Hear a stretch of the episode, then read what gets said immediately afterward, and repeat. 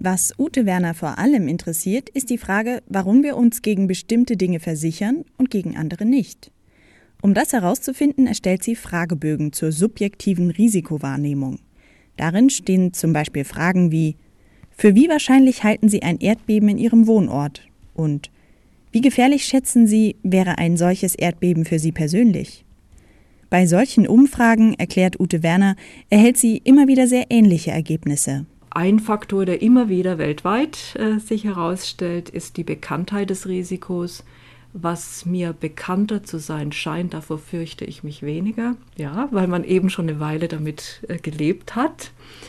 Oder ein weiterer Faktor ist auch der, der Bedrohungsgrad. Also im Englischen nennt sich das Dread. Je fürchterlicher so eine Gefahr erscheint, Terror zum Beispiel nach 9-11, umso mehr fürchte ich mich davor, was logisch ist. In manchen Studien kommt dann auch noch eine dritte Dimension raus, das ist wieder das Katastrophenpotenzial, also der Anteil der Menschen, der bei einem einzelnen Ereignis sterben wird.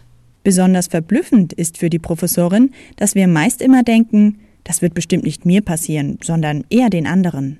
Das haben wir auch in einem Forschungsprojekt in Istanbul beobachtet, als wir Hotelbesitzer gefragt haben, äh, wie hoch ist denn ihre äh, Erdbebengefährdung, wenn es dann mal wackelt, weil dort ist die Erdbebengefährdung ungefähr so hoch wie in Kalifornien.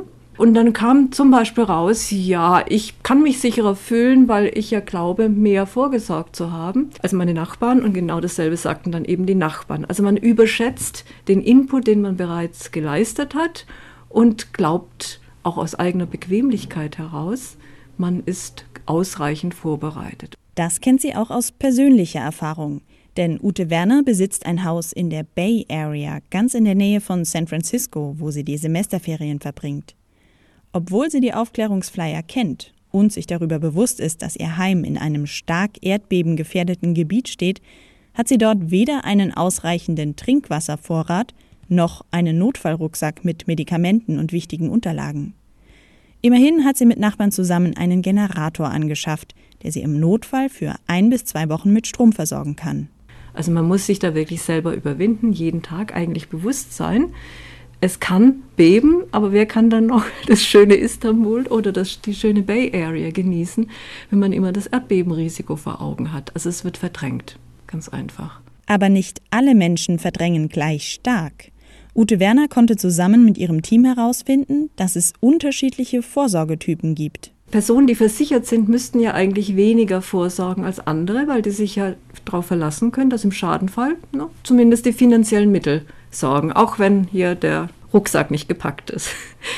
Ist aber nicht so, dass diejenigen, die versichert sind, weniger vorsorgen. Die sorgen eher mehr vor. Das heißt, es sind diejenigen, die stärker geneigt sind, an die Zukunft und mögliche Probleme durch Katastrophen zu denken. Und andere hoffen darauf, dass ihnen geholfen wird, dass zum Beispiel die Feuerwehr kommt, dass THW kommt, dass die Nachbarn kommen.